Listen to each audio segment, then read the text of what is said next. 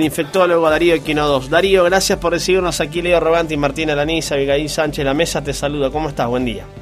Bien, buen día, ¿cómo están? Muy bien, queremos aprovechar estos minutos. Gracias por recibirnos, Darío. Al día de hoy, ¿qué sabemos de Omicron, de esta nueva eh, variante? Bueno, esta es una variante que fue identificada recientemente, en el mes de noviembre, primero en Sudáfrica, pero luego retrospectivamente se, se conoció que ya antes de la cepa este, identificada en Sudáfrica, en Holanda y en Alemania ya había sido aislada esta variante. Eh, tiene las características de ser altamente transmisible, seguramente las vacunas eh, con el esquema de dos dosis disminuyen mucho la protección para infección, este, alrededor de hay una pérdida de la efectividad que lleva desde un 85%, suponete con, con la vacuna de Pfizer, a un 30%, y además eh, tiene también altas, eh, alta capacidad de escape inmunológico, es decir, que eh, produce alta tasa de reinfecciones. Eso es, en resumidas cuentas, este, un poquito lo que se está esbozando, porque todavía hay muchas cosas que se desconocen, lleva menos de un mes de identificada. Y por otro lado, este, lo que todavía no está claro, que parecería ser que no, parecería ser que no, pero no está absolutamente claro, que no provocaría este, enfermedad tan grave como eh, Manaos, por ejemplo, este, o la variante original. Así que eso es, es el perfil. Sí tiene las características de ser altamente transmisible. En Sudáfrica, cuando comenzó a circular rápidamente, en, pocos días desplazó a las otras variantes virales y se hizo la, la variante predominante. Eh, la característica principal es eso, ¿no? La alta transmisibilidad, la alta contagiosidad que tiene. Más que nunca, doctor, eh, pedirle a la población que complete los esquemas de vacunación, aquellos que ya están en condiciones de, recibir la tercera dosis, que se acerquen a los centros de salud. Me parece que no, hay otro mensaje posible, ¿no? En este, en este contexto. Y no, no hay otro. Tercera dosis, este, eso ya sabemos claramente que lo necesitamos cuanto más rápido se vacune con la tercera dosis a toda la población, mucho mejor. Y luego, este, lamentablemente, porque como decían ustedes recién, este, es una cuestión de cansancio que es más emotiva o mental que, que de, otro, de otra cosa, pero el uso del barbijo, ¿no? Este, hay que volver a reforzar el, tema del uso del barbijo, eh, sobre todo en espacios cerrados y con alta concentración de gente eh, allí hay que volver a hablar del uso del barbijo de manera adecuada. Sí, eh, recién mencionábamos el pase sanitario, ¿no? Que la provincia lo ha confirmado, doctor, para el 21 de diciembre en adelante, ¿no? ¿Alcanza para justamente evitar la reproducción de este virus el, el pase sanitario en estos eventos masivos, tanto en lugares cerrados como en lugares abiertos? O la utilización de, del barbijo, el distanciamiento, el alcohol, eh, tienen que venir a, reforzar un poco esta, esta idea que tienen las autoridades de, de salud nacional y también provincial de, pedir justamente los esquemas de vacunación completa para participar de los, de los eventos. Y bueno, es, es un elemento más, ¿no? Este, yo creo que claramente este, los espacios con, con más de mil personas este, son de altísimo riesgo, es decir, en realidad donde haya aglomeración de gente en espacios cerrados son de altísimo riesgo.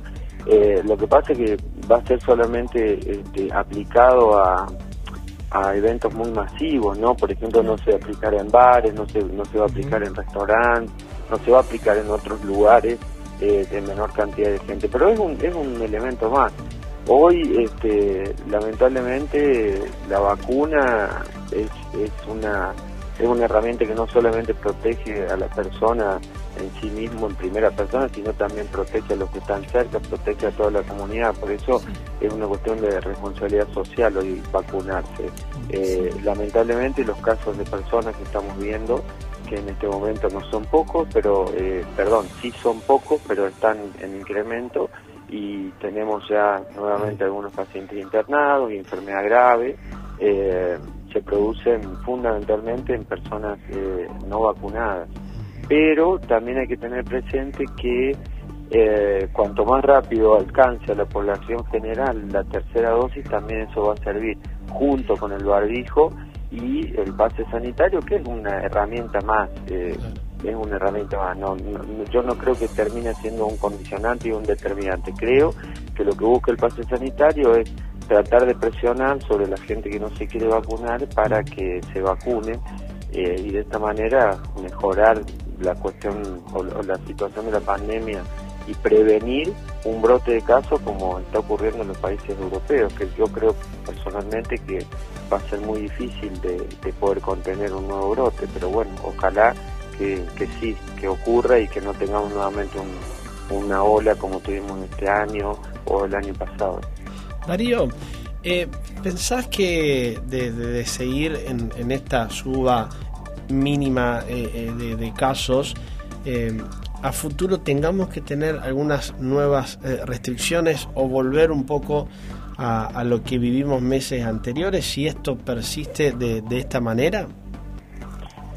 Y a ver, lo que yo quisiera. Perdón, y te agrego algo, Darío. Y en todo caso, ¿cuándo sería el momento para, para que lleguen las restricciones si es que la situación sanitaria así lo, lo, requiera? Yo la verdad no quiero ni escuchar hablar de la palabra restricciones. Escucho esa palabra y, me corre frío por la espalda, pero eh, la experiencia de, todos los países este, y países este, muy avanzados y países que respetan los derechos y las libertades individuales este, a ultranza, como por ejemplo Países Bajos, Holanda, eh, hoy está con una eh, cuarentena, con un cierre anticipado de todo lo que es eh, la actividad comercial, no hay teatro, no hay espectáculos públicos y acaban de eh, ayer anunciar un adelantamiento de las vacaciones escolares de, de lo que es este, Navidad y Año Nuevo por el brote que están teniendo y porque la población pediátrica no vacunada está siendo clave en mantener la circulación viral alta. A ver, eh, si nosotros miramos un poco cómo estamos funcionando, que prácticamente estamos a un nivel prepandemia, porque ya no hay ningún tipo de restricción para nada, no hay aforo, no hay cupo para nada, las canchas de fútbol, los boliches, las fiestas, y tenemos circulación viral, la lógica, desde el punto de vista epidemiológico, nos indicaría que quizás en dos, tres o cuatro semanas podríamos tener un aumento de casos eh, hay muchas variables que van a terminar determinando esto y, yo no digo que verdaderamente suceda, pero sí es un riesgo que estamos que vamos a correr, que vamos a enfrentar y, es una situación epidemiológica en una época particular del año donde los contactos se multiplican porque no es lo mismo el mes de julio o el mes de agosto que este noviembre, diciembre, enero, las fiestas, las vacaciones, las despedidas y, sobre todo las fiestas después de dos años de prácticamente no poder juntarse, ¿no? Entonces, eh, es muy probable que, que hacia fines de enero o en el mes de febrero podamos tener un repunte de casos.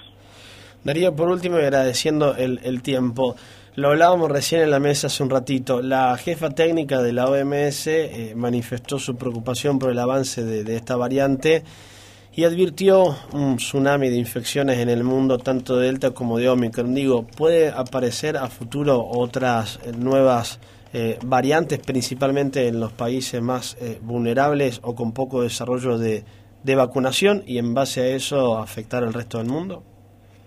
Siempre que haya circulación viral, mientras exista circulación viral y haya gente no vacunada, la posibilidad de las variantes virales eh, va a existir siempre, porque es un mecanismo de adaptación que tiene el virus para seguir viviendo, es decir, cambiar su estructura genética, este, cambiar su conformación genética y de esta manera cambiar su estructura de proteínas para poder eh, seguir infectando y seguir sobreviviendo. Es decir, que mientras, por, eso este tema no lo podemos, este, fíjate vos que tenés países este, como te digo, Holanda, que tenés el 90% de la población vacunada, pero llega una variante viral generada en un país que tiene un 25% de población vacunada y, te, y genera un brote que altera todo el funcionamiento del país. Es decir, que eh, acá eh, lo que pasa en una parte del mundo que puede estar a 15, 20 mil o 30 mil kilómetros de tu lugar implica directamente en otra parte. Entonces, eh, el tema de las vacunas es un tema de interés global que claramente este, hay un, prima el, poder económico eh, de los países este, que solamente miran de fronteras para adentro, pero mientras no se generen eh, acciones eh, globales de, profundizar la vacuna en aquellos países que no están vacunando con alta tasa a la población, siempre va a existir el riesgo de variantes virales. Mientras el virus circule, hay el riesgo de la aparición de nuevas variantes virales con diferentes características. Así que por ahora lo que tenemos que tener presente es que la pandemia no terminó, por más que ni que ni querramos escuchar hablar de la pandemia. Yo, mis colegas no, no quieren más ni escuchar hablar, pero bueno, lamentablemente es lo que nos, toca atravesar, lo que nos toca vivir. La pandemia no terminó, nos tenemos que seguir cuidando y, y vacunarnos. Eso es lo, lo fundamental por ahora. Sigue escuchando lo mejor de llamarlo como quieras. Soy el médico a cargo del banco de sangre aquí en el Hospital Pasteur. Y nos está interesando de manera muy importante esta convocatoria que se hace a nivel latinoamericano para todos los bancos de sangre porque estamos sufriendo una falta de, de hemocomponentes y de donantes después de esta, de esta pandemia que está terminando, creemos que sí y que nos hace falta que vengan las personas, concurran habitualmente como lo hacían antes, para que tengamos los hemocomponentes suficientes para todos los pacientes que se internan acá en el hospital. Doctor, eh, ¿qué es lo que hace falta para que una persona pueda donar sangre? ¿Hay algún requisito para, para, esta, para esta jornada de, de donación? Los requisitos son los de siempre, los mismos de hace muchísimos años. Las personas tienen que tener 18 a 65 años con el DNI, eh, pesar más de 50 kilos, estar sanos y, y, no, y que las personas también que antes donaban pueden venir a, a donar nuevamente porque eso lo pueden hacer cada tres meses sin ningún tipo de problema para la salud de ellos. Doctor, el tema de los tatuajes, aquellas personas que se tatúan, ¿qué tiempo mínimo tienen que tener para poder donar sangre? Las personas que se han sido tatuadas deben haber pasado un año del último tatuaje. Una vez que pasó el año del último tatuaje, pueden donar como siempre y cada tres meses sin ningún tipo de inconveniente. Y doctor, ¿qué sucede con las personas que tuvieron hace poco coronavirus, por ejemplo? ¿Qué tiene que ver el coronavirus con la donación de sangre? Bueno, por una cuestión de la parte científica de, nuestros especialistas en los bancos de sangre, eh, coordinamos en que debe haber pasado 30 días de la de la de haberse curado de la enfermedad una cuestión de, seguridad para el donante y para el que recibe la sangre. Entonces, al no tener ninguna complicación, pueden estar aptos para dar sangre. Doctor, y mm, recién mencionaba que eh, están necesitando justamente los bancos de sangre eh, mayor cantidad de, sangre, ¿no? Sí. ¿Esto ha eh, mermado justamente la donación a partir de la pandemia? Este, ¿Efectos digamos, es secundario a la pandemia el hecho de que la gente se acerque menos a, donar? Y sí, por eso es que desde Latinoamérica, este grupo latinoamericano que nos congrega en los bancos de sangre ha, salido a hacer esta, este apoyo y esta mm, convocatoria para poder eh, recabar eh, hemocomponentes para los pacientes, porque se ve que en todos los países ha impactado de la misma forma.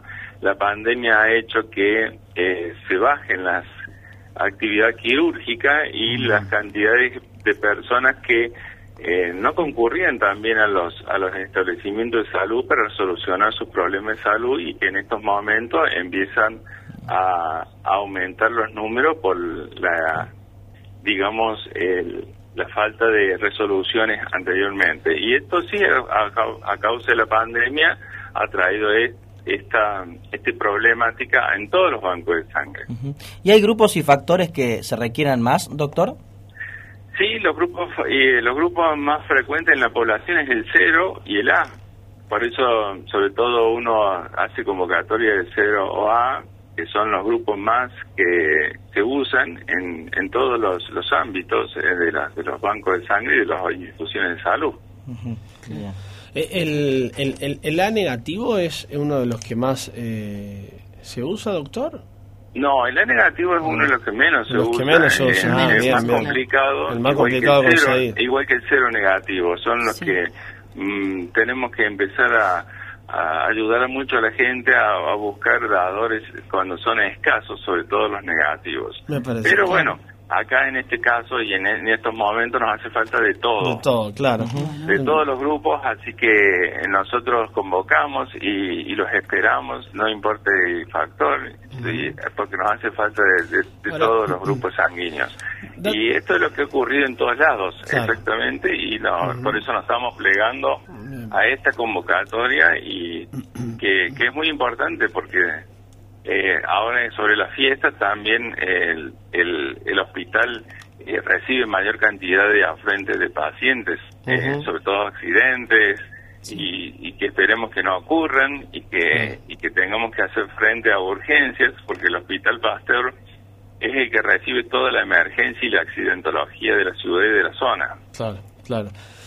Doctor, eh, y un dato más eh, para la gente que se pueda acercar, eh, recordemos el próximo jueves de Sí. 8 a 12 en el propio Sí. nosocomio, eh, no hace falta ir eh, en ayunas, sino que pueden ir con, con alguna... eh, Y pueden ingesta- tomar, Sí. eso ha cambiado en los últimos años también, un té, un mate cocido solo o con azúcar y, o un café solamente y pueden, sí, exactamente, pueden tomar agua, jugo también, Bien. jugo de fruta o agua antes de venir, sí, sí. No así Eh. eh, todo lo que tenga que ver con lácteo o, o cuestiones de alimentos grasos, ¿no? O, sí, o alimentos sólidos, Bien. exactamente. Ah, ok. Mientras Muy bien. sea líquido, Bien. lo, lo aceptaremos con todo gusto. Bien, bueno, el próximo eh, jueves de 8 a 12 en el, en el nosocomio, por ahora sería el próximo jueves, ¿tienen pensado eh, alguna otra fecha? Y tal vez eh, ya veremos para lo- el próximo año, ya en el otro mes, porque ya como vienen mucho las fiestas, el, allí la, es más incómodo para todas las personas a concurrir, por eso se hace ah, en esta fecha. Seguí escuchando lo mejor de llamarlo como quiera. Para tratar de, de entender algunos conceptos de, de por qué es unánime, creo, el tema del cansancio de fin de año. Eh, Elsa, gracias por estos minutos. Aquí Leo Robante y Martín Alanís, eh, Abigail Sánchez y Diego de Justi en la mesa. ¿Cómo andamos? Buen día. Buen día, muchas gracias por invitarme y por hablar de este tema además. No, Eh, llegamos cansados a fin de año por razones, yo diría, internas y externas. Razones internas, no, no todos llegamos tan cansados. ¿eh? Hay gente que tiene logros, que está, este, que tiene cosas para celebrar, pero la mayoría me parece que no. Y entonces llegamos cansados porque a veces los balances que automáticamente este, las personas se hacen de cómo transcurrió el año no dan tan positivos o porque este, a fin de año se extraña a los ausentes, los que se fueron. Finalmente, usted nombró la pandemia, eh, m- murieron muchas personas en la pandemia, muchos hogares tienen van a tener asientos vacíos en las fiestas. Y el cansancio es una expresión a veces del, deca- del decaimiento, del desánimo, no solamente el cansancio por haber trabajado mucho y continuo a lo largo de todo un año. Esto podrían ser razones internas, ¿no? Cómo sobrellevar las ausencias, las frustraciones por lo no realizado y creo que también hay que abrir la puertita la- al año siguiente, donde lo que no se hizo en un año sigue siendo posible al siguiente y al siguiente y así en adelante, ¿verdad? Doctora, ¿el cansancio es más eh, mental que físico? ¿Más físico que mental? ¿Combinado ambos? Combinado, yo no separaría la, la mente y el cuerpo, funcionan sincrónicamente, digamos, eh, simultáneamente, de manera que eh, si, si hay situaciones de frustración o de malestar, se sienten en toda la persona, que se lentifica o se, o se entorpece un poco, este, pierde motivación. Y si está sobreexigida corporalmente, bueno, también eso se traduce claro. eh, en, No. en- en un cansancio mental. Así que de- va de ida y de vuelta permanentemente No. en, todos los planos. Las personas somos una, no, no Claro. tendríamos que dividirnos, ver- Doctora, ¿verdad? recién eh, mencionabas un cansancio, eh, un cansancio, una fatiga interna y de- por un contexto interno nuestro y externo también. Sí. Eh, en el externo, ¿a qué se puede atribuir un poco? Bueno, externo yo creo que hay una erosión ambiental permanente del eh, ámbito social en el cual vivimos insertos, donde ocurren cosas, no solamente ocurrió la pandemia, ocurren violencias cotidianas, ocurre una mistificación de valores, una, una sensación de desprotección estatal ante las violencias delincuenciales que, que, brotan en cualquier parte y en el momento menos esperado, eh, este, una justicia tambaleante que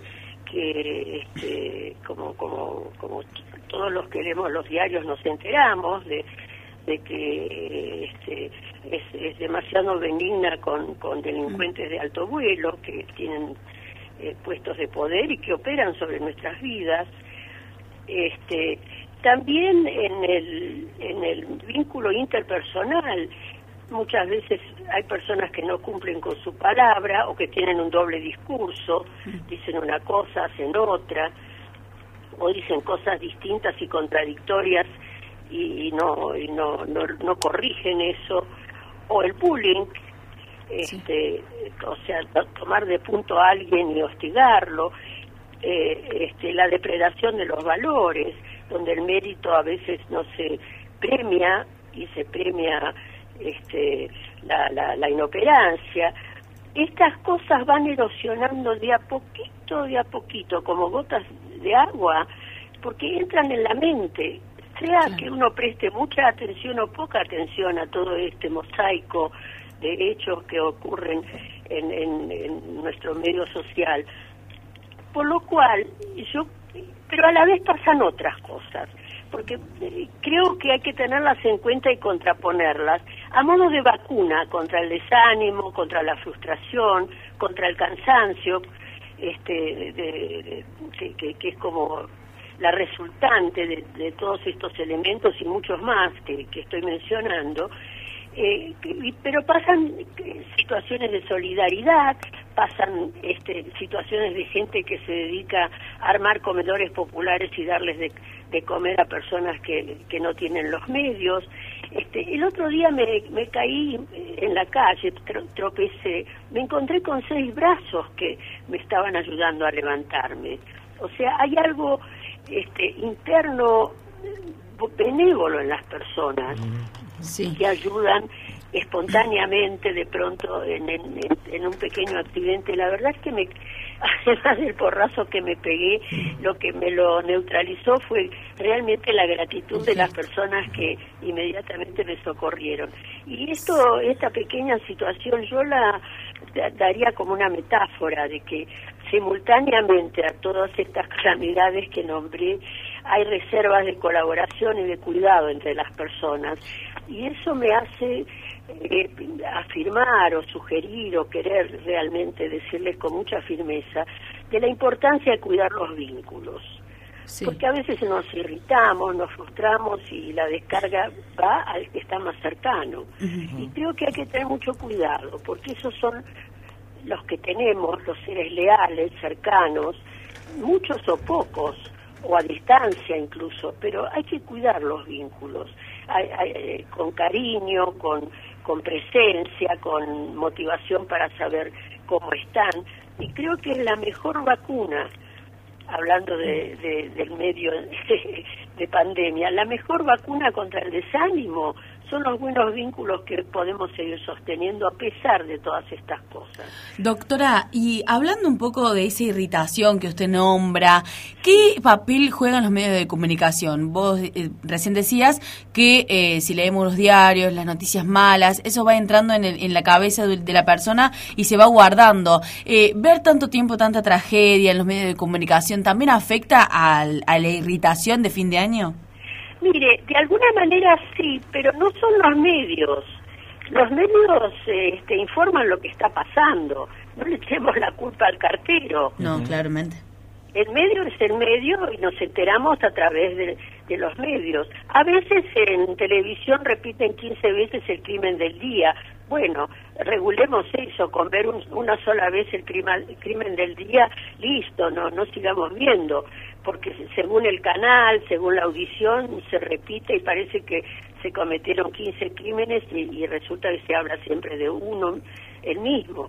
este, pero no le echaría la, la, culpa al cartero, insisto, creo que, que es una realidad eh, por momentos difícil, penosa, que, que cada día tenemos que procesar, que nos golpea, que nos bombardea, este, y tenemos que procesar justamente en que, tratando de seguir siendo productivos, de cuidar los vínculos que tenemos cercanos, este, de seres queridos y, y compañeros y amigos y, y este y compañeros de trabajo, etcétera. Creo que en la medida en que contrarrestamos momentos eh, de turbulencias sociales con lo que producimos de positivo en nuestro medio, neutralizamos bastante a modo de vacuna, digamos, el, desánimo. Doctora, por su experiencia, por eh, también los comentarios de los propios pacientes, llegadas estas instancias de, del año, ¿no? ¿Dónde se encuentran esos puntos de mayor agotamiento, ¿no?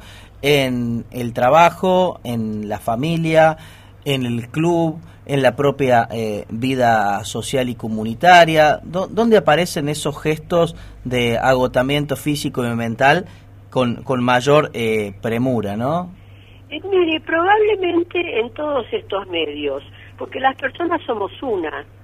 y por otra parte, depende de lo que haya ocurrido en todos estos circuitos que, que en los que está inserta nuestra vida y que usted también este, enumera, nombra. A nivel familiar, bueno, la convivencia forzada durante dos años este, ha agudizado algunos problemas familiares. Lo cierto es que por lo menos las denuncias de maltrato infantil se han incrementado enormemente. Quizás haya más parejas que se separen. A este último respecto no tengo no tengo este, información, pero la convivencia forzada por un lado reforzó buenos vínculos de más cercanía entre padres e hijos, de más creatividad, de, mucha más interacción, porque todos estaban en el hogar, aunque los padres estuvieran trabajando, padre, madre, digo. Este, pero por otro lado, si, si había eh, situaciones de vulnerabilidad, se han incrementado, de modo que eso este, afecta, da, da inquietud, da, da, cansancio, da desán. El cansancio yo creo que existe por el sobreesfuerzo, pero también es producto del desánimo, de la desmotivación, ¿verdad? Ahora, y en el eh, laboral también, este, mucha gente perdió el trabajo o perdió los, el, medio de, vida que tenía, pero ni que hablar que eso afecta y desanima y entristece gente que, que empleó toda una vida en construir algo y de pronto, bueno, con el parate de la pandemia se le vino abajo. Porque no, circulábamos, estábamos encerrados en casa durante tantísimo tiempo. Ahora, eh, doctora, para, para agradecer el tiempo, sabiendo que es un tema muy amplio y que lo podríamos eh, desarrollar. Eh, horas y horas. Sí, mucho más. ¿Qué tanto puede cambiar o no? Depende de, cada uno y de cómo lo toma la persona, el cierre de un año y el comienzo del otro, porque sin ir más lejos no deja de ser un día ah, y otro comienzo de, otro. ¿no?